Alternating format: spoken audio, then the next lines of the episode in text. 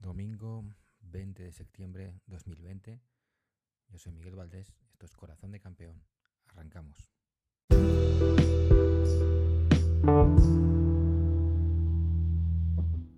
Pues sí, ayer gente como yo, gente de mi generación, que haya sido siempre seguidor del Tour de Francia, ayer cogería el DeLorean eh, mental, el DeLorean de los recuerdos, y se trasladaría al Tour de Francia de 1989. El Tour de Francia que, que era el Tour que Perico Delgado defendía como campeón del 1988.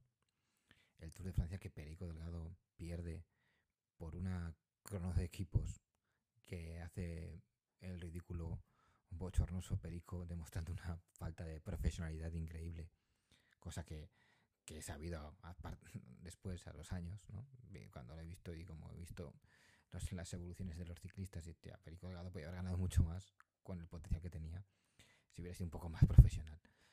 Ese tour que, que recordaremos por el, la otra contrarreloj donde, donde Perico Delgado se pierde y llega, como siempre digo, como, he vuelto como vuelvo a decir, ¿no? el Perico Delgado poco profesional, poco atento a los detalles, se pierde y llega tarde a la salida de la crono y pierde no sé cuántos minutos, cuántos, no acuerdo cuántos fueron. En fin, eh, no iba por ahí el tema. Este tour es el tour que acaba en contrarreloj, no es, no, no es el tour que termina eh, como siempre en los campos elíseos con una llegada grupal. Este Tour de Francia del 1989 es el tour a la que llegan eh, con 50 segundos de ventaja a la última etapa sobre Greg LeMond y es el tour de la crono del último día, un domingo en, en París, en el cual eh, Greg LeMond le arrebata a Logan Fiñón un Tour de Francia en la última etapa y en una crono y por 8 segundos. Mm, esas imágenes que, recuerdo, eh, Greg LeMond creo que fue la primera vez o, de las primeras veces que se hacía público una, la bicicleta de con el manillar este de, triatlón eh, para correr una crono que luego ya ha sido pues utilizado más pero desde creo que fue la primera vez fue todo una sorpresa. Antes corrían como una especie de bicicleta con un manillar de cabra. Y Greg LeMond eh, ganó ese, ese tour. En ese momento a mí quiero recordar que, que me hizo gracia que me alegré por Greg LeMond, pues seguramente porque Logan Fiñón era francés, no lo sé, o seguramente porque cuando llegas a, a ver una etapa de ese tipo, pues crees que quieres que, pasen cosas y pasaron cosas. Pero también sentí mucha pena por Logan Fiñón, que perdió el tour en, esas circunstancias, y recuerdo su imagen, ¿no? Después de, de la carrera. Esa, imagen daban pena. Pues ayer volví a ver a Logan Fiñón. Volví a ver a Logan Fiñón, vestido de amarillo, sentado en el suelo después de una crono en la, que había perdido el Tour de Francia. Solo que no era Logan Fiñón, era Primo Roglic. Pogachar, campeón del Tour de Francia, contra pronóstico. Llevamos todos los días hablando de un Tour de Francia aburrido, sin que pasaran muchas cosas un Tour de Francia que solo tenía dos candidatos, que, que eran Primo Roglic y Egan Bernal, que Egan Bernal se nos cayó muy pronto, de forma estrepitosa, fracaso absoluto de Ineos, y que Primo Roglic con Jumbo Bismarck tenía la carrera ultra controlada y la iba a ganar, vamos, lo llevaban en la silleta de la reina. Comentamos aquí que, que solo estaba animando un poco el, el tour eh, Pogachar, con sus movimientos, con sus ataques, es el único que agitaba un poco las carreras y el que animaba un poquillo las etapas porque estaba siendo un tour muy muy aburrido, muy muy muy muy controlado y, y no pasaban apenas cosas, no pasaban apenas cosas hasta, ayer. una exhibición de tal calibre que nos hacía recordar a los grandes contralogistas de la historia para ganar el Tour de Francia. Le sacarle a Primo Roglic, que es bastante especialista en contra el crono, que lucía el amarillo, que tenía que defenderlo dos minutos. Eh, diferencia abismal, exhibición brutal y si me permitís, porque esto es ciclismo, porque sabemos lo que hay y aunque sea políticamente incorrecto, sospechosa. Exhibición brutal, con mucho mérito y sospechosa. Y sabéis de qué estoy hablando. Ojalá me equivoque. Ojalá todo sea el potencial que tiene el, chico. Creo que, va a ser el, el ganador del tour más joven de la historia. Los jóvenes vienen apretando muchísimo. Están cambiando mucho las cosas en el mundo del ciclismo a ese respecto. Parece que a nadie podía competir a esos niveles hasta que no tuviera 25 o 26 años. Y están los chicos con 20 años arrasando. Ya veremos cómo cuando se recupere Van Poel las exhibiciones que nos van a dar. Hay una generación que viene de ciclistas brutal, pero, insisto, ojalá me equivoque y no tengamos que durante los próximos 10 días escuchar que ha habido un positivo en el tour en la penúltima etapa, porque la exhibición es tan brutal y tan animal que hace sospechar. Se hace sospechar porque el mundo del ciclismo nos ha dado, nos da ese feedback con las con los dopings con las exhibiciones. Espero que, que no, que esta vez sea todo el potencial de Pogachar y que que el pobre Primo Roglic se ha convertido en Logan Fiño. Lamentándolo mucho por él, también sentí pena ayer cuando lo vi sentado derrotado. Pero es lo que hay. De nada ha servido tener al mejor equipo que he visto jamás controlar la carrera como la ha controlado para que llegara a la última crono y Pogachar le saque dos minutos a Primo Roglic difícil de entender, difícil de explicar y que puede hacer cambiar mucho la forma de dirigir, controlar y llevar las carreras de siete semanas. Todo el trabajo de, del Jumbo Bismarck al garete.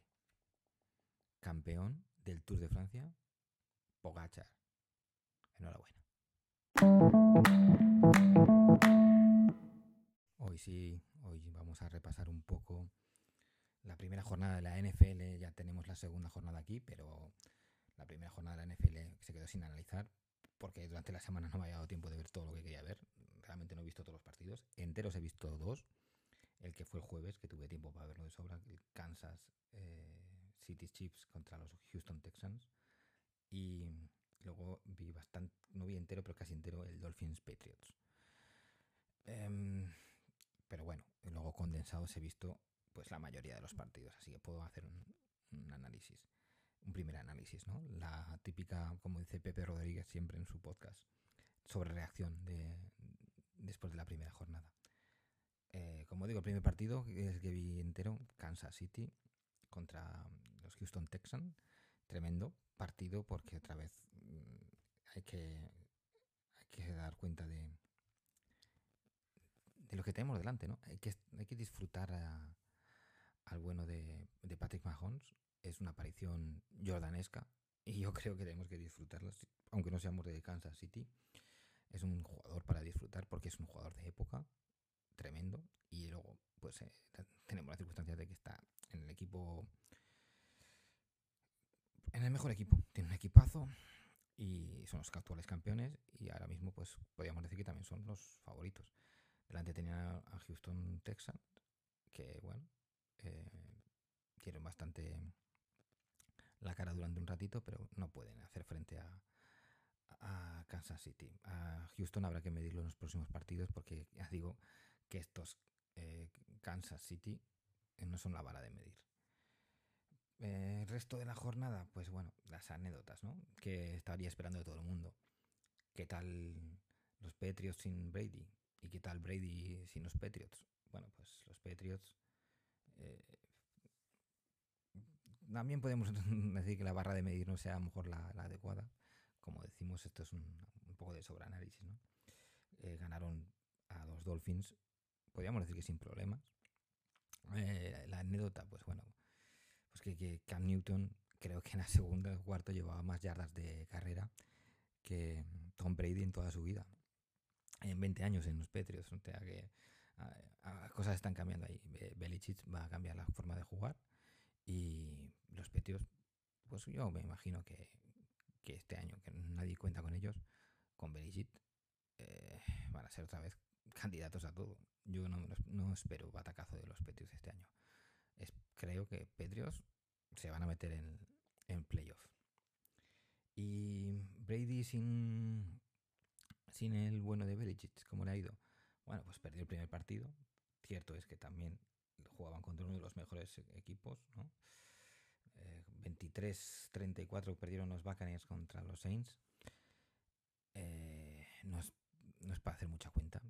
Primero porque estamos en la primera jornada. Segundo que encima, por el tema del COVID, sabemos que no ha habido pretemporada. Entonces, si ya de por sí los dos, tres primeros partidos de la NFL suelen considerarse un poco pretemporada, que se ajustan los ajustes típicos de, esta competición, este año que no ha habido eh, ningún partido de pretemporada, pues más, más aún no hay que tener mucho, mucho en cuenta. ¿no? Hay, hay que tener en cuenta que al no haber partidos de pretemporada y no puede haber realizado estos ajustes ni estos entrenos suficientes, en, el arranque de la competición parten con muchísima ventaja los equipos que eh, tengan las plantillas más continuistas, ¿no? los que continúen con el mismo entrenador y continúen con el mismo eh, eh, quarterback, porque los equipos que hayan cambiado a, su quarterback y ya hayan cambiado de entrenador, pues mm, les va a costar más, les va a costar más y ahora mismo sería sobre reaccionar demasiado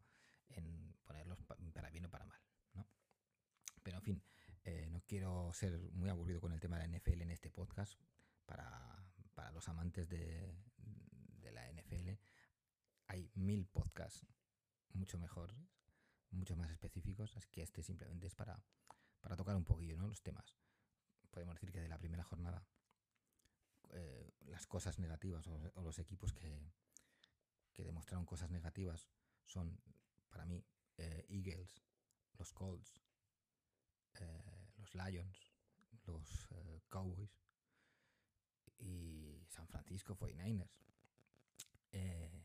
y esto, bueno, le mando un, saludo a mis gemelos favoritos. he metido entre los equipos que han empezado mal a los Eagles y a los 49ers. Enhorabuena, vais a divertiros mucho este año, vais a pasarlo fenomenal. Y, y de los que, pues bien, eh, están haciendo las cosas bien o están manteniendo la expectativa en la primera jornada, son, pues como no, Kansas, como no, los Ravens. Parece que Baltimore, Baltimore va a seguir con Lamar Jackson, va a seguir arrasando aquí a, a Tokiski. ¿eh? La pinta que tiene es que lo del partido con, en, en playoffs con los Titans fue un accidente y que, y que van a perder muy, muy pocos partidos. Los Patriots podríamos considerarlos también, ¿no? Aunque juego contra Miami, pues bueno, un equipo que, quiso ver las cosas. Los Bills también tienen equipazo y bueno, puedes, pueden ganar la, la división por primera vez en 2000 años a los Patriots. Los Packers dieron una buena sensación, mis Packers dieron una buena sensación, pero bueno, tampoco hay que lanzar las campanas al vuelo. Los Steelers, bueno, quiero, creo que dieron mejor sensación en defensa que en ataque, pero bueno, ganaron el partido bien. Y lo que digo, los Saints ganaron a los Buccaneers, los Saints hicieron bien, pero no considero que los Buccaneers tengan que estar preocupados ni que los Saints tengan que echar las campanas al vuelo. Además, creo que los Saints pierden por lesión a, a Thomas para las próximas semanas con que, bueno, ahora van a venir un montón de preocupaciones por lesiones, porque esto es así, es un deporte con muchas lesiones, y que eh, próxima semana vamos a comentar la segunda jornada y ya veremos quién son los que los que empiezan con 0-2 y los que empiezan con 2-0, es decir, los que se están reafirmando un poquillo en, que se han empezado bien y los que han empezado mal y sobre todo de, las sensaciones. Y ya veremos qué pasa con los Eagles y los 49ers. Mala pinta tienen.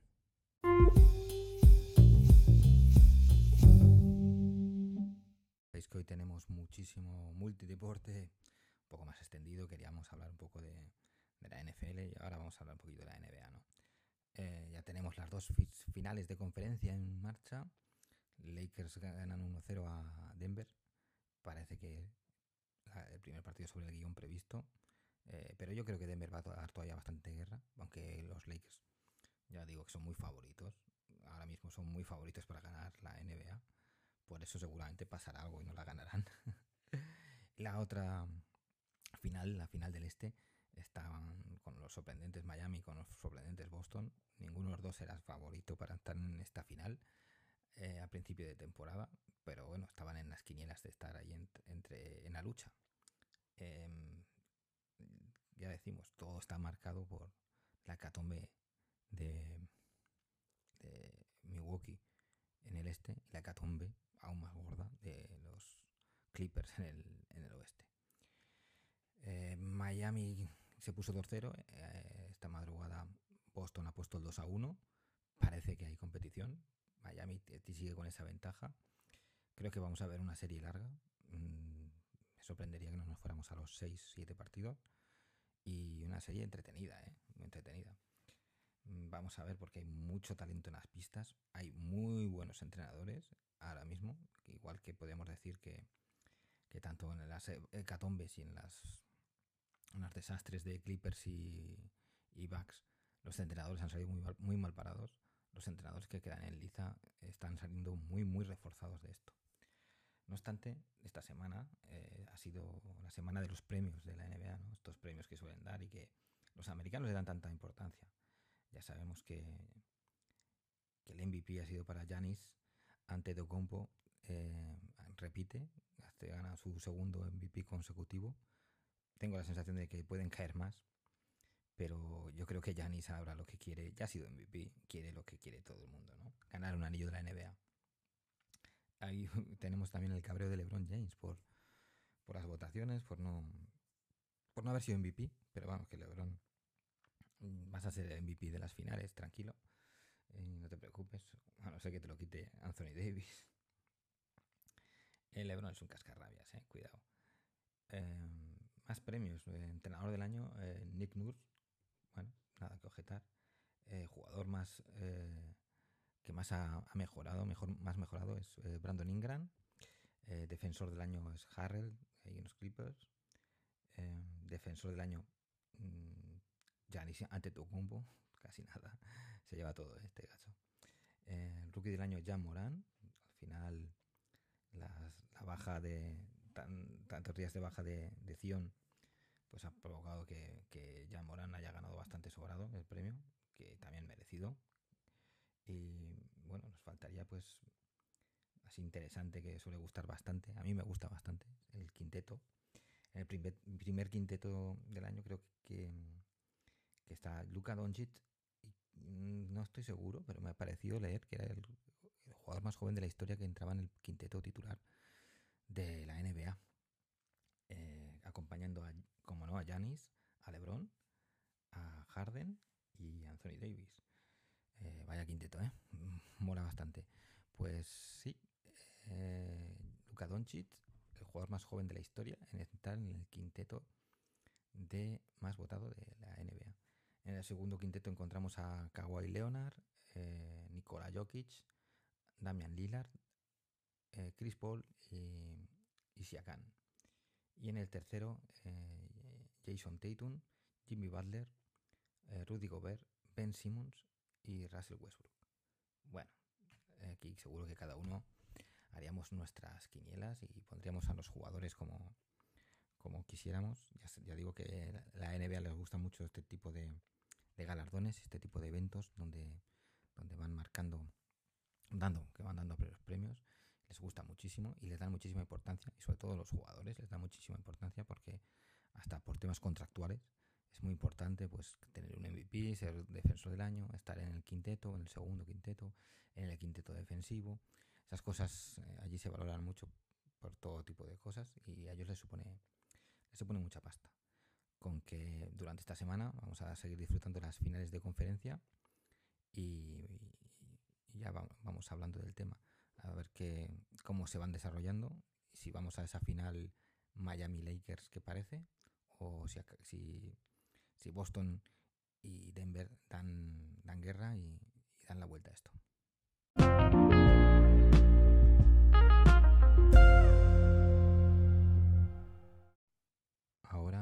A la tertulia Mundo Barça, hoy tertulia especial predicciones. Nos vamos a divertir. Bueno, ahora no tanto. Nos divertiremos más cuando, cuando volvamos a, ver las predicciones a final de temporada.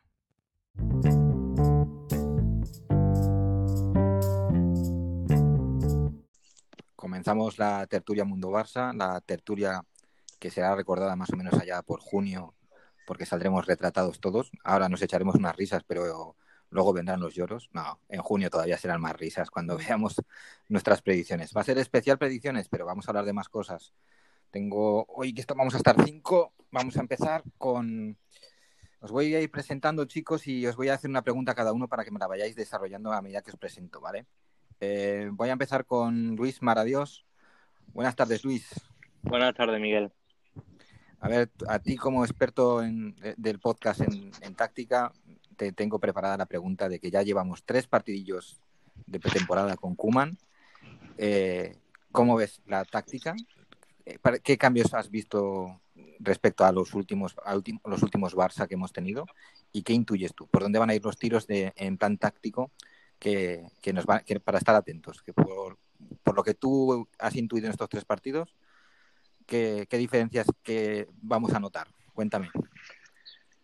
Primero, yo tengo claro que Kuman lo tiene más claro todavía. O sea, eh, eh, el sistema de partida va a ser un 1-4-2-3-1, asimétrico. Asimétrico, ¿por qué? Porque eh, la línea de, los tres media punta, el, el extremo izquierdo, llamémoslo así, eh, sí se va a mantener abierto, sí va a fijar lateral contrario, pero en el derecho no. El derecho va a venir mucho por dentro. No, eh, no porque Kuman tal vez no quiera que esté pegado a la banda, sino porque en ese lado va a tener a jugadores como Messi y como Griezmann o como Trincao que, a los que no, no puedes atarlos a una banda porque su forma de jugar es, estar en contacto con el balón. Entonces ahí ya tenemos el, primer cambio. Eh, el segundo cambio para mí notable, doble pivote. Doble pivote en el que tengo claro que la pareja titular va a ser Pjanic Frenkie de Jong. ¿Por qué? Porque eh, ese doble pivote eh, con Busquets no lo veo. No lo veo.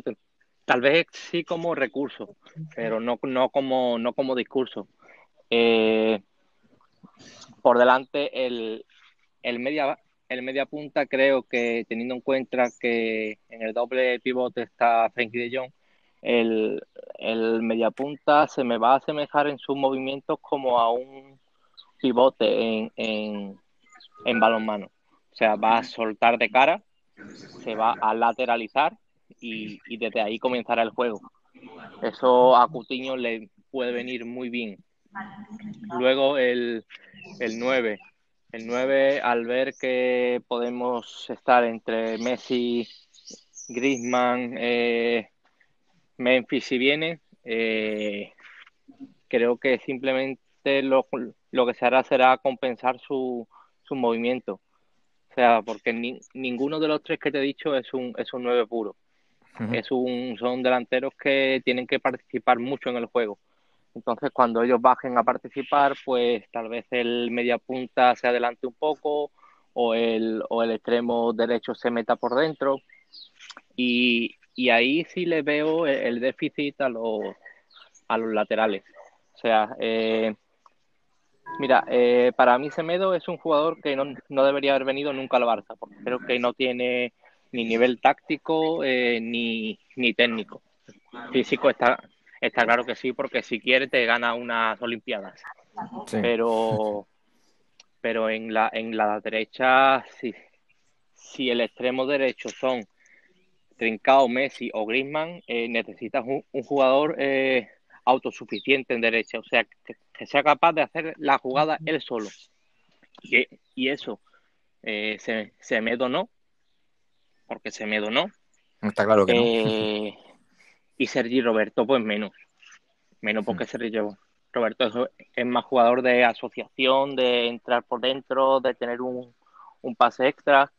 Por lo tanto, yo creo que ahí, ahí va a ser básico un, firmar un lateral. Ups, hemos perdido a, ¿Para Dios? No. No sé qué ha pasado. Para Dios. ¿Sí? ¿Me escucháis? Ahora, sí. Vale, vale. Que no sé de eh, vez en cuando se va la conexión. Entonces, claro, para mí el tema de ser niño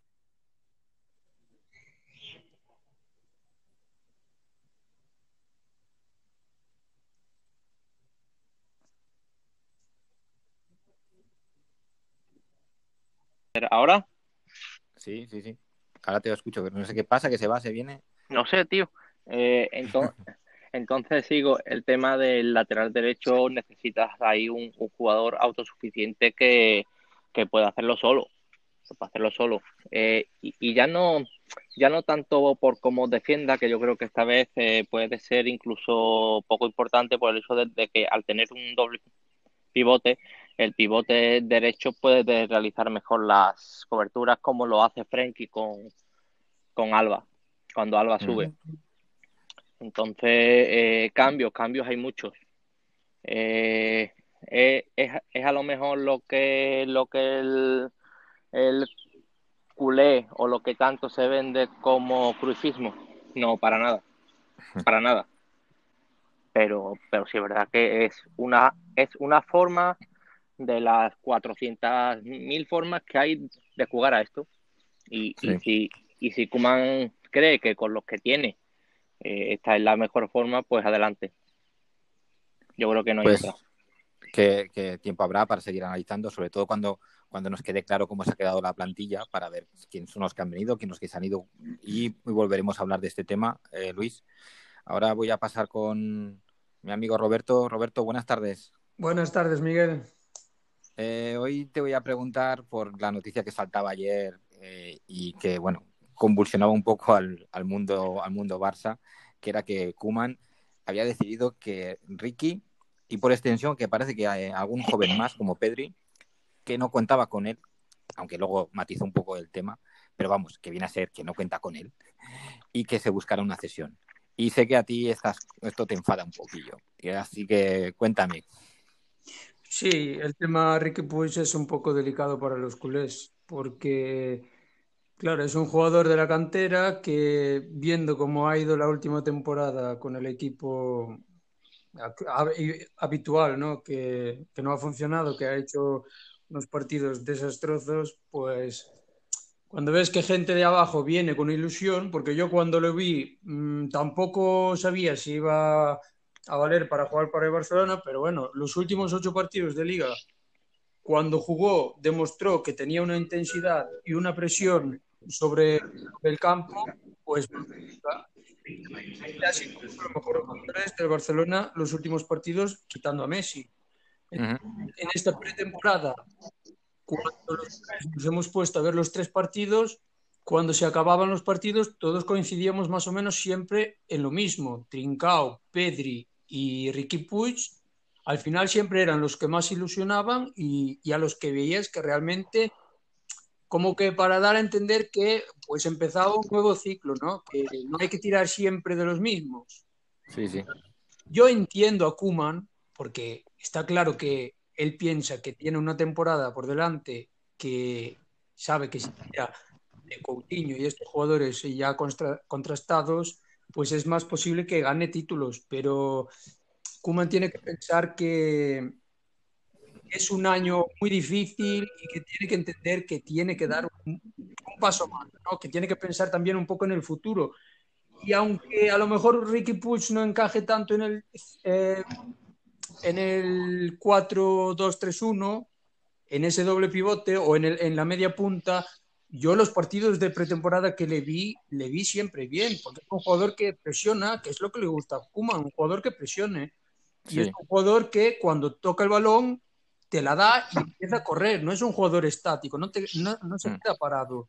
Entonces, no le, por un lado le entiendo y por otro no. Entiendo que Kuman diga que quiere que juegue los 90 minutos todos los partidos y que es mejor una cesión, pero por otro lado, Kuman tiene que entender que la temporada empieza en octubre, como quien dice, que va a haber muchos partidos, que en enero se nos va a acumular los partidos que no hemos jugado ahora en septiembre con, con la Copa del Rey, sí. que tiene que pensar que tenemos cinco cambios. Esta temporada hay cinco cambios, no hay tres y que en, muchos partidos en el 45, cuando, cuando se viene el descanso, prácticamente puede hacer eh, meter jugadores así cuando los partidos eh, a lo mejor están resueltos y ahí ya le das muchos minutos. Por eso no entiendo. Yo no lo cedería, pero bueno, esto es decisión del entrenador y si se va a cargar a Ricky Puig y a lo mejor a Pedri también, pues nos vamos a quedar con los de siempre. Y al final el culé, pues no sé, se desilusiona un poco más. Sí, no, cabe duda. Muchas gracias, Roberto. Voy a pasar con nuestro experto en fútbol internacional y en mercado, con Josué. Josué, buenas tardes. Muy buenas, ¿qué tal? Un placer, Miguel. Pues como ya sabes, está la filtración que parece más clara ya que Semedo está a punto de, marchar y que, claro, con, vamos a, pillar algo de pasta, eso no lo sabemos todavía, seguro que nos llevaremos un poco de chasco porque por cuántas cifras que nos, que nos cuentan no se las cree nadie. Eso de 40 millones parece una burrada por Semedo, por sótano Semedo. Pero, a ver, ¿qué opciones tenemos en el mercado? ¿Quién crees que va a venir? ¿Lo de Dest lo ves factible? Bueno, en primer lugar, decir una cosa. Eh, a Semedo se le han pegado muchos palos por cómo es como futbolista, pero hay que recordar que vino a sustituir al mejor lateral derecho que hemos tenido en la historia. Eso es verdad. Creo, que son cosas que tenemos que tener en cuenta. Incluso Dani Alves, las dos, tres últimas temporadas, se le pegaron palos porque decíamos que, no bajaba. No sé si, mm. lo recordamos. Sí, sí. Pero bueno. Eh, Semedo, yo creo que le ha pasado un André Gómez, que es tema de carácter, y, que eso es lo, que ha hecho que, no terminara de, cuajar, digamos, en el, en el Barça. Eh, empezó con mucho carácter, incluso enfrentándose cuando llegó con Neymar, con el mismo mercado que Neymar se iba, no sé si os, acordáis que ahí se, enfrentaron y, ahí demostró carácter, pero después se ha ido diluyendo como, un azucarillo. Eh, dicho esto, eh, empezamos el, verano, no sé si os acordáis, con la famosa portada aquella de que cambiamos a, Semedo por Cancelo, Eric García y no sé qué y no sé qué cantidad. Al final, afortunadamente, parece que le hemos encontrado una salida cerca de entre los 35 y 40 kilos a los Wolves, que bueno, le daremos las gracias a, a Méndez, aunque, aunque estará por ver qué pasará con Méndez, porque Méndez nunca te va a regalar, a regalar nada. Mm. Eh, hablando de sustitutos, hay uno que está en la boca de todos, que yo creo que se va a hacer. De hecho, yo diría que está atado. Eh, o medio atado, o, no sé, no sé cómo decirlo, pero Serginho Des, mm. yo, creo, yo creo que va a ser el próximo lateral derecho del Barça. Eh, como decía bien Luis, es un lateral derecho autosuficiente, que encima en una baldosa capaz de irse de dos, genera muchísimo. Eh, el handicap lo vamos a tener atrás. Y, aunque decía que el, doble pivote lo puede compensar, eh, hay que comprender que Sergio todavía es un niño. ¿eh? Y tiene, mucho que madurar, pero de verdad que no hay un, prototipo de mejor lateral derecho del mundo los próximos 10 años en, su edad ahora mismo en, en, el mercado. Con lo cual, eso y con lo que pide el Ajax, habría que ficharlo sí, sí o sí. De hecho, yo creo que sería el fichaje más ilusionante. Es posible que lleguemos tarde. Si llegamos tarde, ha sonado el Max Aaron. Yo no sé tampoco si ha sido bien como para. Porque ese Max Aaron sonaba como alternativa del Valle de Múnich a, Dest si no lo fichaba. Pero sinceramente, como ya hemos hablado incluso en el chat, eh, un inglés fuera de Inglaterra se nos hace difícil, sobre todo en España. Y más de casos como el de, Gareth Bale, que vemos cómo salen por la puerta de atrás, que no son capaces de aprender español. Eh, no lo termino de ver. Y, y terminan. No, es mal jugador, ¿eh? Quizás, y salvando salvándome la distancia, seguro que alguno que escuche luego me pegará cuatro collejas, eh, Serginho sería más Alves y Max Aaron sería más Maicon, para entender un poco la, quizá la, diferencia más. Te entendemos, entendemos. Y, luego teniendo por medio al, amigo Méndez, no me extrañaría que sonara eh, o llegara a sonar eh, Tomás Esteves del, del, Oporto. Es un crío también de 18 años, muy técnico. Eh, lo que pasa es que es muy crío. No creo que sinceramente Kuman abogue por él. Yo creo que la cosa va más, bien por Serginho Des a, una carta. De hecho, al final este club, como no tiene proyecto, pues va a por lo que hay y si no alcanza, pues luego ya te traigo un parche por aquí, como decía Messi, y, lo cubrimos como sea. Pero yo veo a Serginho Des con el 2 en el Barça. Así que prepara, prepara la camiseta, Miguel, que... pues ojalá, ojalá tenga razón, porque yo creo que Des nos gusta a todos. Somos todos amantes del chaval. que pasa que, claro, es verdad que es, que es juvenil, que está muy verde.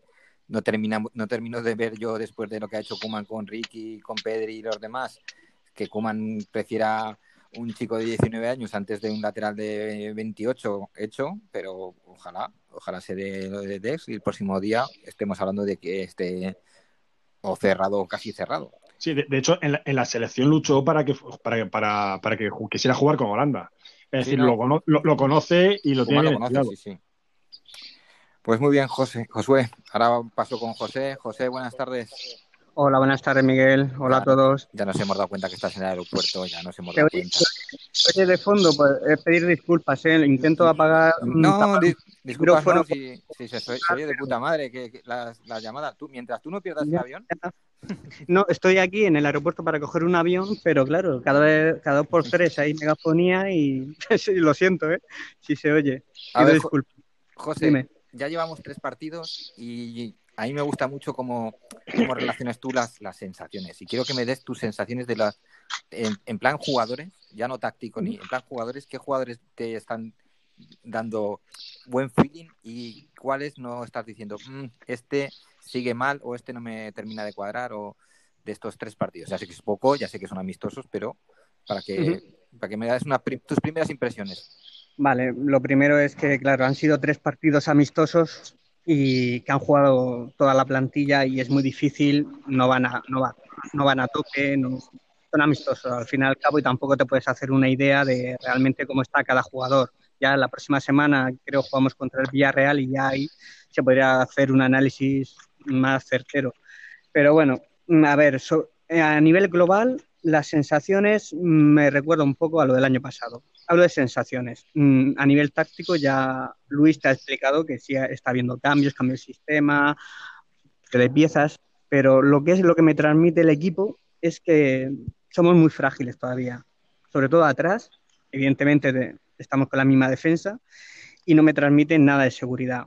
Y a ver si con algún fichaje del central y el lateral me nos cambia un poco. En cuanto a jugadores, yo te voy a ser sincero, Messi me transmite Mm, no me transmite buenas sensaciones. Al principio decíamos, sí, se le ve implicado, tal, pero bueno, yo creo que era más un deseo que, la realidad, porque el partido de ayer contra el Elche, mm, yo es que lo veo, lo veo flojito, pero bueno, es pretemporada. Los que me están causando buena sensación son los jóvenes, Trincao y Pedri, yo creo que a todos nos están sorprendiendo gratamente, me transmiten muy buena sensación y espero que ambos se queden con Pedri. Con Pedri ayer Kuman sembró la duda de una posible cesión. Yo espero que se quede porque es un jugador que en ataque es desequilibrante, tiene regate y la verdad que conforme está la plantilla y que en Dembélé podemos confiar, pues espero que se quede. Y, pero sobre todo los jóvenes. Mm, Grisman lo veo igual. me pasa lo mismo que con Messi, lo veo, no sé, no, no me transmite buenas sensaciones y poco a poco a ver si vienen fichajes y caras nuevas, que es lo que realmente cambia la cara, nunca mejor dicho, al equipo, porque ahora mismo es que estamos prácticamente los, los mismos del año pasado, sobre todo atrás. Bueno, me olvidaba de Coutinho, que sí, me ha sorprendido también gratamente, de los ya de los jugadores más consagrados, se le ve hasta físicamente más cambiado, más fuerte, se nota que en Alemania, en el Valle, trabajan y entrenan, no como aquí, que parecía el pobre un, refugiado. Y, pobrecilla. Y, eso, pero que en realidad Miguel es muy pronto, es muy pronto para sacar conclusiones. Hasta que no venga un, partido oficial y ahí se jueguen a, full, como se suele decir, es muy difícil. No sé, pero si te tengo que decir mojarme, mm, ahora mismo no tengo unas sensaciones de decir, joder, si esto, esto va a salir bien. Mm. Desgraciadamente, todavía no. Bueno, es, normal, ¿eh? también, también, lo esperaba. ¿eh? las mismas que tengo yo. Las sensaciones que eh, terminas de ver el partido y, y haces, sí, sí, muy bien, pero si nos coge el Bayern hoy nos mete 8 otra vez. Claro, pues si no 8, 6. Claro, no ha cambiado tantas cosas todavía. También es pronto y tampoco ha llegado gente. No Faltan piezas, falta por salir gente, entrar alguna pieza. Y, pero bueno, yo espero que el entrenador sobre todo apueste por los jóvenes, luego hablaremos de Ricky un poquito más, me imagino, y, pero que apueste por los jóvenes, gente, gente joven, con hambre, con, con actitud, porque la versión antigua de, ya la conocemos y no transmite mucho optimismo.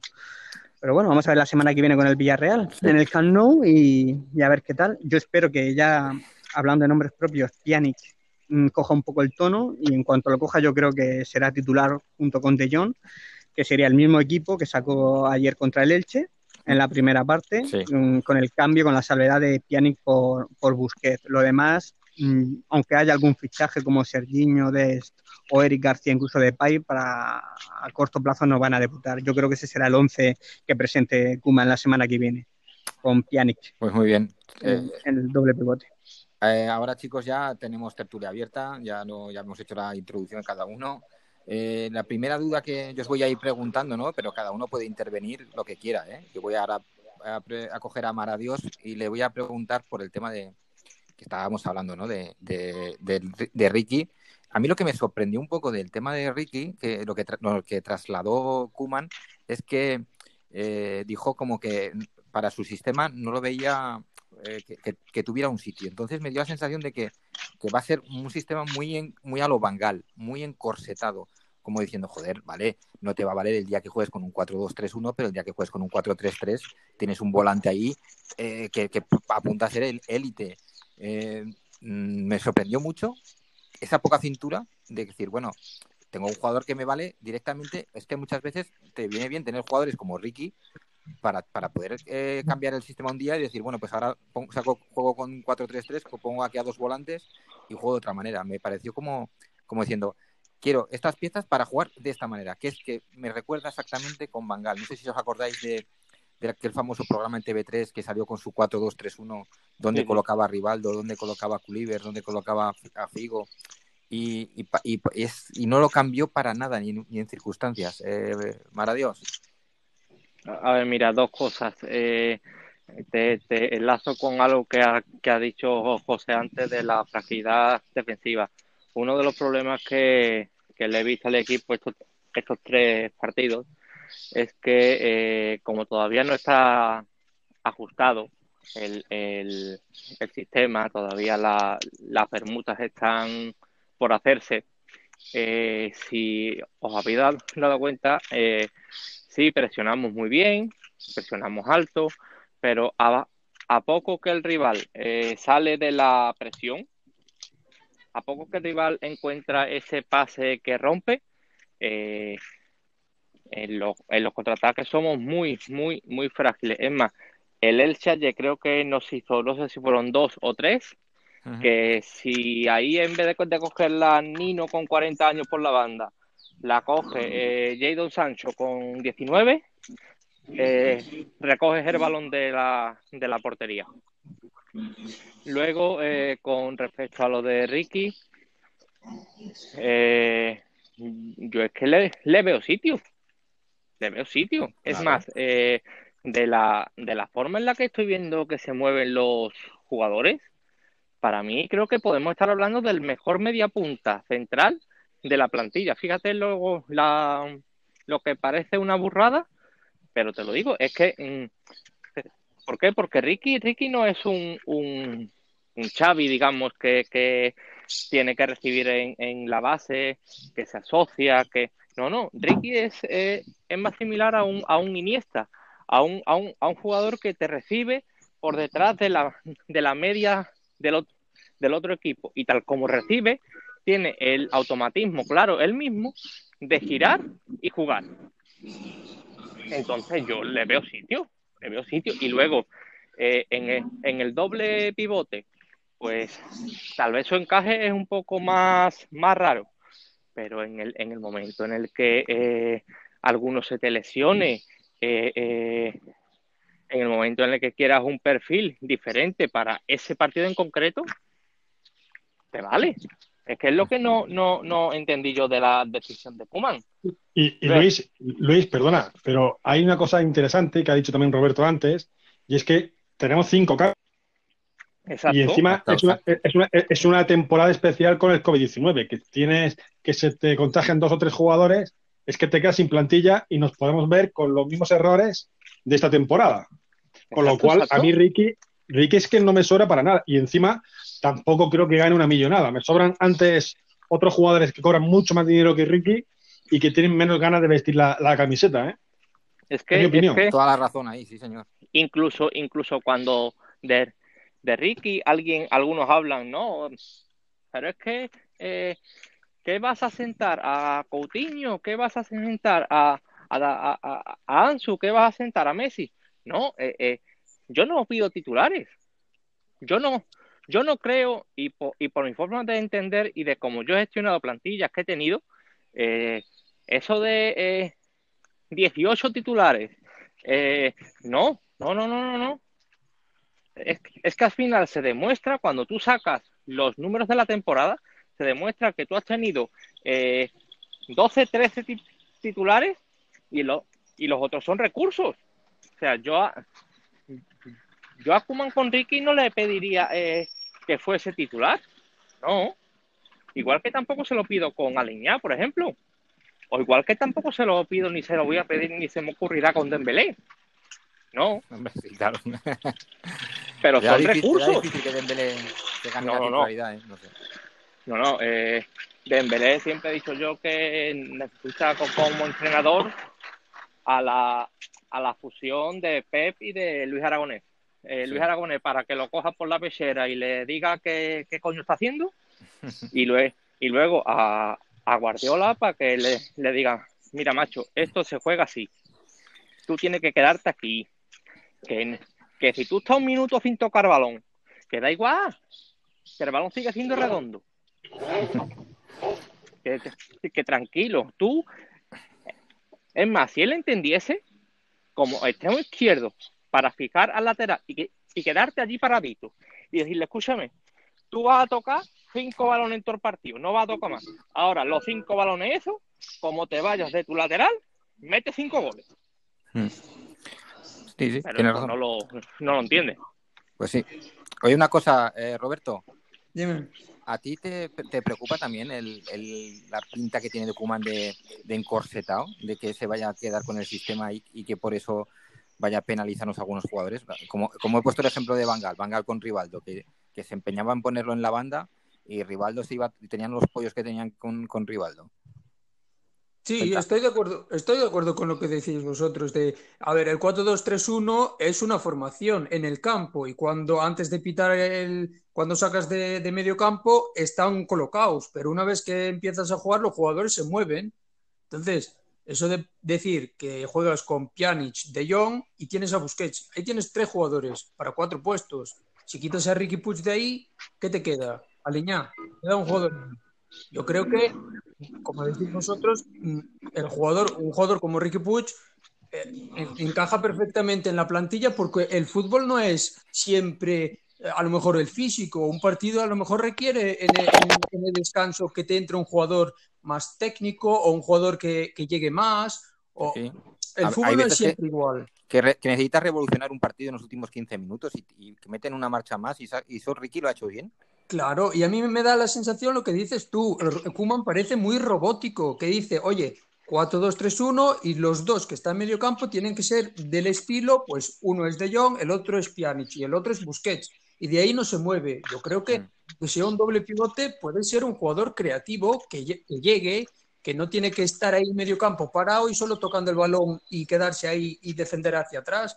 Porque los partidos, como de- decimos, pues cambian, no es siempre lo mismo. El Athletic de Bilbao a lo mejor viene una avalancha y te ataca y te presiona y necesitas un jugador más físico y a lo mejor te viene otro equipo que necesitas tocar más y mover más el equipo. Luego Dembélé arriba, por ejemplo, lo ha puesto a la izquierda y yo a mí Dembélé en la izquierda mm, no lo veo porque no jugamos con un 9 tanque o un 9 alto. Entonces Dembélé que es zurdo cerrado por esa banda izquierda, la única opción que tiene es o centra o hace lo que está haciendo estos dos, tres partidos, que es recorte, recorte, recorte, porque no sabe cómo hacer la jugada para disparar a portería, porque con la pierna izquierda no se le da y se la quita.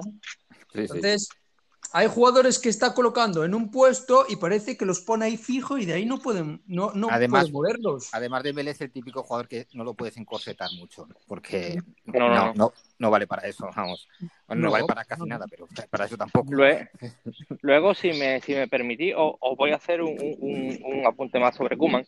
Y es que Kuman se ha, dicho siempre últimamente, ¿no? Es que eh, pone a los jóvenes, apuesta por los jóvenes, mira la selección holandesa llena de jóvenes. Es que cuando Kuman llega a la selección holandesa, es que no tiene otra cosa. Sí, sí, ¿Por qué? Porque viene de una generacional obligatorio allí. Viene de, de una selección eh, eh, en la que Van Persie, que me lo encontré aquí en mi, en mi hotel hace tres años, tiene más canas que mi abuelo. Eh, te encuentras con Snyder, que ya no es que tenga canas, es que ya está carbo. Sí, Van der Vaart. Van der Bar, te encuentras con Robin, entonces eh, eh, eh, tienes que apostar por los jóvenes, ¿por qué? Porque no tienes otra. Es como cuando ha llegado ahora Luis Enrique a la selección española. No, es que está, es que está apostando por los jóvenes, claro.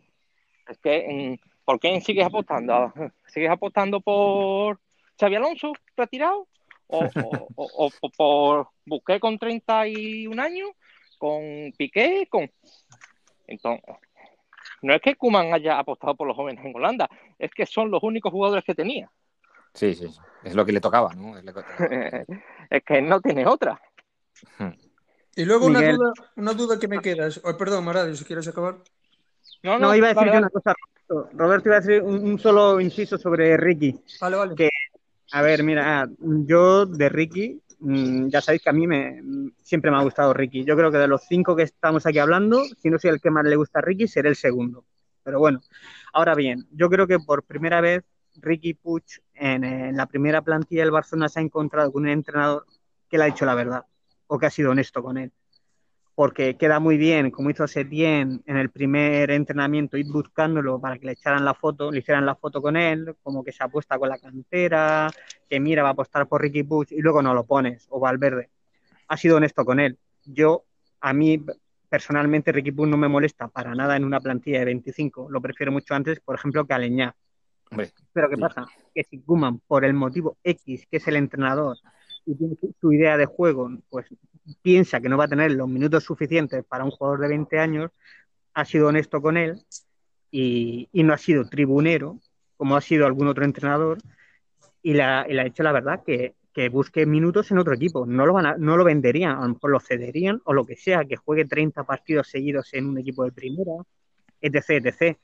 No, no, mm, yo te doy toda la razón en ese aspecto, ¿eh? Pero, ya no es cuestión de esquemas, ya no es cuestión de esquemas, de si en el doble pivote lo que sea, es por lo que sea, a Kuman piensa que no va a tener los minutos que un jugador joven necesita y ha sido honesto con él. Yo creo que Kuman apuesta por los jóvenes, eh, no es dudoso. En Holanda dice Maradios que sí, por los jóvenes, claro, pero hay que ponerlos y, ha estado en el Southampton y ha puesto gente joven, en el Everton, en el Valencia sacó a varios jóvenes y se cargó a los veteranos. Yo creo que, que yo le voy a dar el margen, aunque yo particularmente me lo quedaba en la primera plantilla, no lo cedía, yo le voy a dar el margen de la duda a Kuman, que es el entrenador. Es que ayer me sorprendió la cantidad de defensores a ultranza que tenía Ricky Puig. Era que iban a quemar el estadio.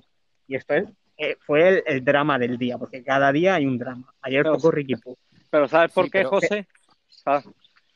dime, dime, dime. Es que el, el, el, Barça ahora, como club, como institución, está eh, eh, en, tal, en tal situación que cuando fíjate, si llegó un punto en el que a nosotros y el que me lo, me lo niegue se lleva a coscorrón.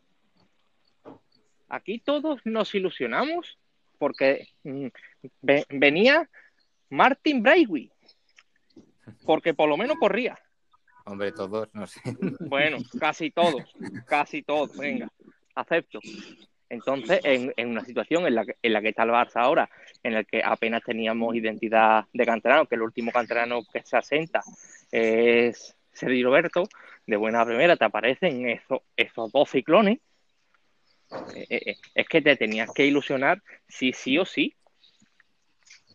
Y cuando, y Yo- cuando, y cuando ahora te encuentras que cuando cambia, cuando tienes, cuando se supone que vas a hacer un, proyecto nuevo, algo, eh, acabar con las vacas sagradas, eh, al final te acabas encontrando que las vacas sagradas se quedan todas, menos, menos Vidal, Suárez quiero verlo, Rakitic, y que, y que lo que más te ilusionaba, que era Ricky, eh, se va también, dices tú, coño, ¿qué, qué, qué- qué revolución es esta? Mm. Que para eso vuelvo a traer a Valverde, que por lo menos saca un rendimiento. La revolución se va a quedar a medias, eso está claro, por motivos varios, sobre todo económicos. Pero bueno, yo repito, no va a contar con Ricky, no le va a dar los minutos suficientes, pero a lo mejor luego va a Conrad de la Fuente, por ponerte un ejemplo, y si se los da. Sabes que no tenemos que centrarnos en un nombre. No, no. Y yo te digo que yo soy más riquista que, que el que más. Sí, si me yo- dejáis un segundo. Ah, yo- perdona, yo- Miguel, termino. A día de hoy, a día de hoy, voy a respetar las decisiones que tome Kuman, porque es el que se está jugando el puesto, o se lo va a Sí. jugar. Eso sí. Pero que, que con el tema de Ricky, lo que yo opino es que eh, a nivel plantilla, y como estabais hablando de los cinco cambios y tal, a nosotros creo que nos vendría bien quedarnos a, a Ricky y que siguiera pa- y participara mucho, aunque no fuera titular, porque no es, no es jugador para ser titular del Barça todavía. Pero estoy súper convencido de que a Ricky lo que más le interesa es irse a una Real Sociedad y jugar 35 partidos. Claro, claro. Y, y a lo mejor a la vuelta de a- en junio a la nueva directiva le estás devolviendo en vez de un juvenil un titular de la selección española. Joder, Porque es el fútbol da que, muchas vueltas. Sí, es pero yo que- creo que yo creo que el, el- el culé no, el debate del culé ayer no creo que sea Ricky Puig en general, porque es Ricky Puig. Yo creo que se enfoca más en la gente se da cuenta que por una vez que hay jóvenes que han demostrado los últimos partidos que sí que valen para jugar, que de repente vemos que sale un presidente en agosto, dice que después de recibir ocho que se van a ir los que se tengan que ir, que, que- que no han hecho nada, y que empiece un, un proyecto nuevo, por decirlo así. Ahora, cuando ves la noticia de ayer, yo creo que el culé no se enfada porque se llame Ricky Puig, se enfada porque dice, vale, lo que está pasando es que los jóvenes que han demostrado algo se van a ir y se van a quedar los de siempre, y viene una Exacto. temporada que se va a repetir una, un año más con los mismos, porque con los viejos el eh, un- con esta temporada que viene, ¿qué vas a sacar? No vas a sacar nada en limpio. Son jugadores que van a tener 34 años o 35 y los jóvenes los vas a echar fuera. Entonces el culé se cabrea por eso. Sí, sí, que tienes razón también, sí, es verdad. Es que si Bueno, tú chicos. piensas, si tú piensas, perdón, eh, si, tú- si tú piensas que eh, hay que hacer un proyecto nuevo, que hay que cambiar cosas, pues hasta ahora, hasta ahora eh, parece que van a salir eh, dos o tres chicos de, de entre 19 y 21 años y el, y el que llega tiene 30. Bueno, vamos a esperar los fichajes. No, si- no, no, sí, sí, sí, por ahora, que por tiene ahora. 19 años, Ya analizaremos el final de la configuración de la plantilla Claro. cuando llegue su ya cambiaría, es pronto, queda todavía algo de mercado. Van muy lentos como siempre, van tarde y mal, pero vamos a ver si todavía el lavado de cara que hace falta. Bueno, vamos, no van vamos a pasar a las, a las predicciones, ¿eh? Muchachos, vais a empezar a, a mojaros aquí, vais a quedar retrataditos, ¿eh? Que lo sepáis. Tranquilos, que yo también voy a hacer las mías, ¿eh? Nos hemos quedado sin, sin Josué, que se ha tenido que ir porque se ha quedado sin batería, me parece, del móvil, con que hoy tendremos eh, las predicciones de... Voy a empezar por José. José, quiero que me digas cómo van a quedar los seis primeros puestos en orden de la Liga Española. En orden, ¿no? Vale. Sí, sí, en orden, en orden. Esto puntúa, ¿eh? Luego, luego vas a- puedes ganar una suscripción gratis, gratis, ya sabes. Hombre, eso espero. Bueno, el, el primero, por hacer. Voy a seguir la estadística. Y, y el primero va a ser el Barcelona. Nos toca. Si ganamos 8 de cada 11, el año que viene nos toca. Madre mía, ¿no? madre mía, qué moral agarro tienes. Una garra a las matemáticas. y que no tiene nada objetivo. Hombre, ¿Qué te va a decir? Que va a ganar la Liga el Madrid. Ya lo, ya lo dije en el primer podcast, que la iba a ganar. Después del confinamiento la ganó, ojo. No, yo creo que el Barça este año va a ser más regular que el año pasado. y va a ser, va a ser campeón. Segundo va a ser el Real Madrid.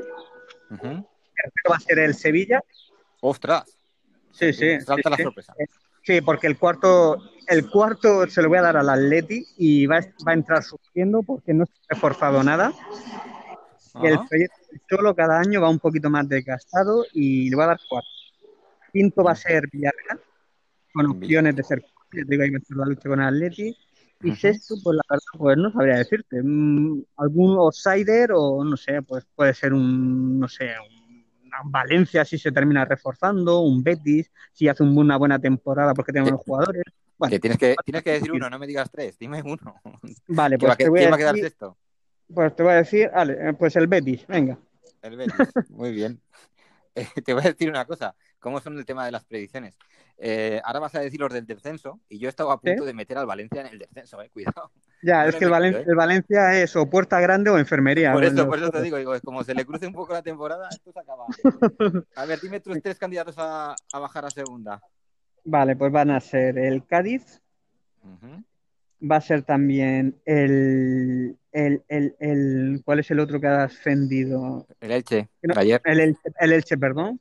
El Huesca va a mantenerse en primera, vale, va a ser el Cádiz, Elche y luego va a ser uno de, sie- uno de los de siempre en primera que luego se duerme y, y termina bajando. Pues vamos a decir Levante, que no se ha reforzado nada. El Levante, bueno, buena, buena apuesta ahí. Bueno, lo- luego seguimos con tus predicciones. Ahora voy a pasar a, a Roberto. A ver, Roberto, Vale. los seis primeros. A ver, yo no soy tan optimista como José, entonces el primero va a ser Real Madrid, porque eh, claro, han ganado la liga y este año normalmente deberían ganar, eh, subir un poco más en puntos. Y el Barcelona, pues como va a jugar con los de siempre y las vacas sagradas, pues si el año pasado fue un desastre, este año pues aún haremos menos puntos. El segundo será el Barça, porque aún así le llega. Sí. El tercero he puesto el Sevilla también, aunque me da un poco más de dudas ahora que no tiene a Reguilón por esa banda, pero bueno, aún así creo que se ha reforzado bien en medio campo. El cuarto he puesto el Atlético de Madrid. El quinto Villarreal por lo que ha fichado y el sexto he puesto al Granada porque me parece que tiene un buen equipo y me gustan los jugadores que tienen. Buena, buena apuesta. Eh, los tres que descienden, Los tres que descienden, yo he puesto el Osasuna porque no tiene delantero y como no metan goles, pues van a bajar. El Huesca y el Cádiz. Vale. Vamos a ver, está Maradíos, Maradíos, ¿estás por ahí? Sí, no sé el tiempo que me, me, me durará los, los cascos, pero sí estoy. Venga, que dime los seis primeros de la liga en orden. ¿Cómo van a quedar? Tu A ver. Pues Real Madrid. Barcelona, Atlético, Sevilla, Ujú. Villarreal y. Y, y, y, y- y- El sexto nos hace pensar a todos, ¿eh? Sí, sí, sí, sí. Sí, porque pa- mm, parece que no, pero es un puesto de Europa League y, y, y Real Sociedad. Mira, te voy a decir una cosa. Me vas a ahorrar decir los míos. Has dicho las seis que he dicho que he apuntado yo para mí y en el mismo orden. Madrid, Barça, Atlético, Sevilla, Villarreal y Real Sociedad. A ver qué tres Pues- equipos descienden. Mara Dios. Pues con todo el dolor de mi corazón, creo que Cádiz, Sí. creo que Huesca y, Huesca. y, y, y, y Osasuna. Por lo que han dicho antes, eh, eh, si, si no metes goles al final puede ser muy rocoso, pero si no metes goles no ganas. A ver, a ver, mis tres candidatos para el descenso son el, el Elche, el Cádiz y el Valladolid. El tercero tampoco tenía muy claro. Teni- Elche y Cádiz lo tenía claro, lo otro no lo tenía claro con que había que jugársela. Y está, tengo ahí una quiniela que cualquiera vale. Hay, hay cinco o seis equipos que cualquiera. Y ahora el Pichichi. Yo el Pichichi he puesto Benzema, porque como he puesto que va a ganar la Liga del Madrid, he puesto Benzema. Pero a ver, eh, maravilloso. Pichichi. Messi, Messi, Messi, Messi. Messi cuando, cuando empieza a rodar, eh, Messi de cada de cada tres partidos mete dos goles. Quiera o no quiera. Pues es que le sale sin querer. Pero Messi. A ver, Ro- Roberto. A ver, lo fácil es decir Messi, pero bueno, por jugar vamos a decir Ansu Fati. Hostia, esta es buena, ¿eh? Esta es buena. A Es ver, más. José. Es más, mira, eh, eh, si, si la cagas en esta, no te, no, no te iba a pegar palo, fíjate. José, Pichichi. A ver, te voy a decir Messi. Messi. Voy a. Seguro, lo normal es que sea Messi. Y por cierto, el único que ha dicho que va a ser el Barça campeón soy yo, que la gente lo tenga en cuenta. Sí, ¿Vale? sí. ¿eh? Aquí sabes que mucho esto- lleva pero el único que apuesta por el Barça soy yo. Eh, tú, eres, tú eres accionista del una- Alcoyano, ¿no? Yo Por soy un la optimista moral y por demás, ¿no? naturaleza. Yo soy un Ah. optimista por naturaleza y nada, pero bueno, posiblemente me equivoque, pero ya está. Y Pichichi Messi. Ahora vamos con predicciones con menos presión. ¿eh? Ahora quiero que me digáis los cuatro primeros en orden de la Premier. Eh, José, Primero Liverpool, esto repiten los de club, dice. segundo Manchester City, tercero Chelsea y cuarto Everton. Joder. Me dejo al United fuera, es que al United le tengo tirria de cuando vivía no, te has dejado el United, te has dejado el Arsenal, te has dejado el Tottenham, te has dejado el Sí, sí, sí, no sé, el Everton lo vi, lo vi ayer al Everton y joder, me impresionó, ¿eh? Y No, con es buen, James, es buen equipo, pero lleva todos los años siendo Sí. candidato al top 6 y, a- y Sí, sí. acabando el, el 12, no sé. aparte tienen buen entrenador, James gratis, que se, lo tienen ahí un pedazo de jugador gratis, re- Sí, sí. recálculo de gratis, y tiene buenos delanteros, buenos centrales y no sé, la verdad que... Tiene buenos, tiene buenos centrales y además tiene a Jerry Mina también. aparte. Exactamente, me ha quitado la broma, quería decirlo. Has de qué Lo malo que eres. ya. Ya te digo. A ver, eh, Roberto, lo- la Premier. Pues primero tengo el Liverpool, porque el año pasado le sacó 20, este año le sacará 10. Segundo, Matemático el cabrón. Matemáticas, matemáticas. ¿no? segundo el City, supongo que la defensa la, la renovarán un poco y será un poco mejor. El tercero, pues que a partir del tercero ya tengo dudas, ¿eh? El tercero he puesto el Chelsea, Es que aquí, que entra- es muy entran ocho equipos aquí. Ya, es que el Chelsea, pongo el Chelsea por, por la plantilla que tiene, pero entiendo que a lo mejor no les da porque aún no se conocen, ¿no? Pero pongo el Chelsea. Y el cuarto, buf, aquí sí que ya es, buf, muy difícil. Yo mm, dudaba entre Arsenal y United, pero claro, como el Tottenham ha fichado ahora a Reguilón y a Bale, si funcionan muy bien, pues te- pueden estar ahí. Pero he puesto al United porque ha terminado la temporada muy bien y supongo que acabará cuarto. A ver, Maradios. Eh, campeón el City. Segundo, ano- anótalo bien ahí, el Chelsea. Hostia. Tercero, el Liverpool. Y cuarto, el Arsenal. Buena apuesta esta, ¿eh? Mi apuesta es primero el City, segundo Liverpool, tercero Chelsea, cuarto United. No, no he apurado mucho. Iba a hacer la broma con el Tottenham que ha dicho, iba a decir Roberto, pues como han fichado a, a, a Bale y a Reguilón, los tenía entre los cuatro primeros, pero como han fichado a Bale y a Reguilón, yo creo que no entran ni en Europa League. Pero vamos, eh, señores, ojito con el Wolves como ficha Semedo, ¿eh? No, tiene equipazo, ¿eh? Tiene Ojito. equipazo el Wolves. que vamos a la Liga Italiana. Aquí también os voy a pedir los cuatro primeros. Ya no es tan fácil, ¿eh?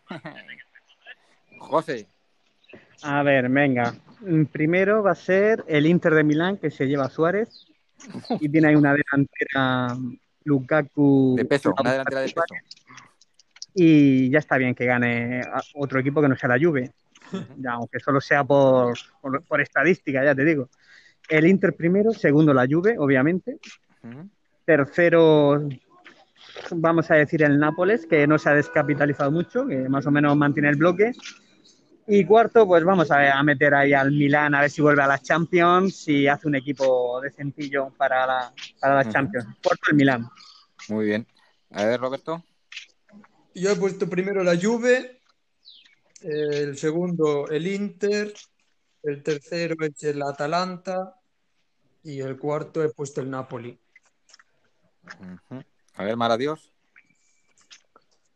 Juventus, Inter, Nápoles y, y, y, y Milan. Vamos a, vamos a traerlo otra vez a, a Europa. Yo parecida, ¿eh? Yo he puesto Juve, Inter, Milán tercero y Nápoles. También ya parece que el Milán se va acercando un poco a, tener un proyecto un poco más, ¿Tanta poco más le tenéis al? Que- Que han fichado a Brahim. Que con eso vamos a No, pero que su, su último tramo de la temporada fue buenísimo, ¿eh? Sí, La- sí, que ten- teniendo a Ibrahimovic van a ser competitivos, aunque Ibrahimovic tenga 40 años. Sí, Le va- sí. si- si donde va, gana la liga. Lo raro es que no la haya ganado el año pasado con el Milan. Eh, por, la- por gan- por la Bundesliga y por la Liga Francesa no os voy a preguntar porque, a no ser que me digáis, yo creo que va a ganar alguien que no sea el PSG o el, o el Bayern, pero creo que no pensarás en ninguno, ¿no? Bueno, yo he hecho la lista aquí, incluso he puesto descensos de, todo lo- de todas las ligas, pero bueno. Joder, macho, que tampoco te iba a Oh. preguntar tanto. Qué, qué cerebrito, ¿eh? Es que, es que Roberto es muy aplicado, tío. Bartomeu, fíchalo, cabrón. Voy a, voy a preguntaros por la Champions.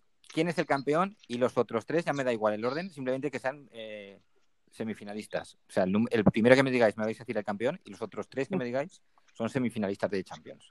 Eh, José. Vale. Te diría campeón el Bayern. pensé que ibas a decir el que- Barça, tío. No, sí. Sí, hombre, hombre. Uno está tocado de, la cabeza, pero hombre, todavía controlo un poco. No, te, te diría el Bayern, pero como nunca se repite campeón, pues voy a decir, campeón va a ser, va a ser, va a ser, va a ser el City. Venga, El City. lleve y que demuestre que, sí, que Messi también puede ganar una Champions.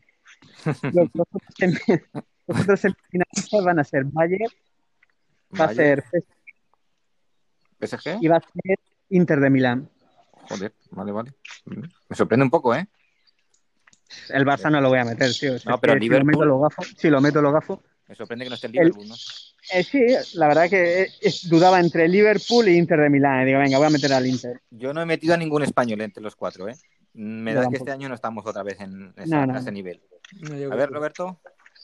Bueno, pues Bayern campeón y los otros tres, Liverpool. Um, ¿El Chelsea está en Champions? Sí, Sí, sí, sí. Bueno, pues el Chelsea y mm, el París. Vale. Muy bien. A ver, Maradios. Campeón el City.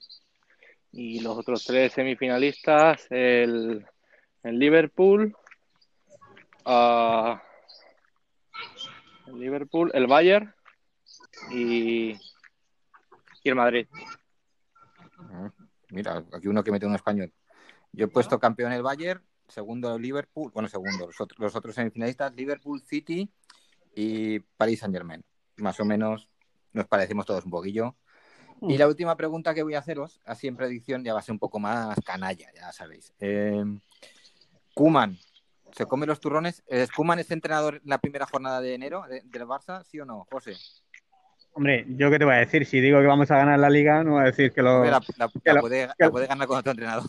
Pues sí, pueden echarlo en enero y traer a Setién, que es curifista, y así ya rematamos. O Xavi, No, yo- o Xavi, que, en, que cualquier momento Bueno, se si gana Fon, a ayudar. si hay, si hay elecciones en diciembre o enero, mm, si gana Fondo, viene ya con Xavi, ¿no?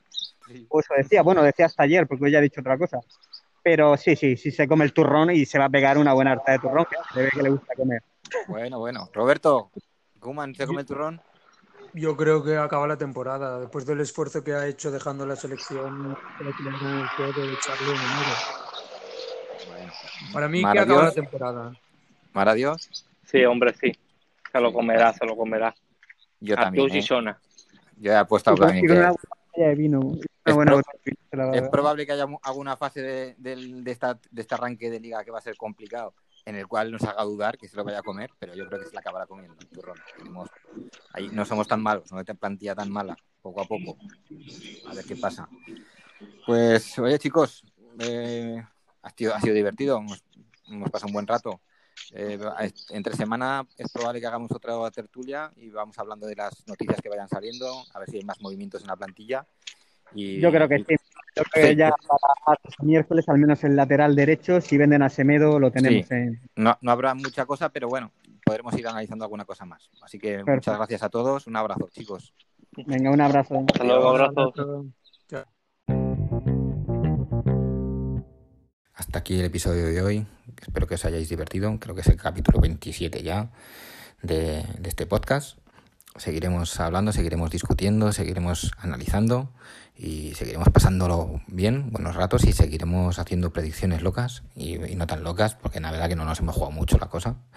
Y también os diré que, que solo vosotros tenéis una tarea también que hacer, que es eh, hacer eh, retweet, compartir, que esta, este podcast se vaya difundiendo por allí, por la gente, a vuestros amigos, a vuestros, conocidos, a vuestros seguidores de las cuentas sociales. Y otra faena también, esta es la obligatoria, ¿eh? sobre todo, no subestiméis nunca el corazón de un campeón.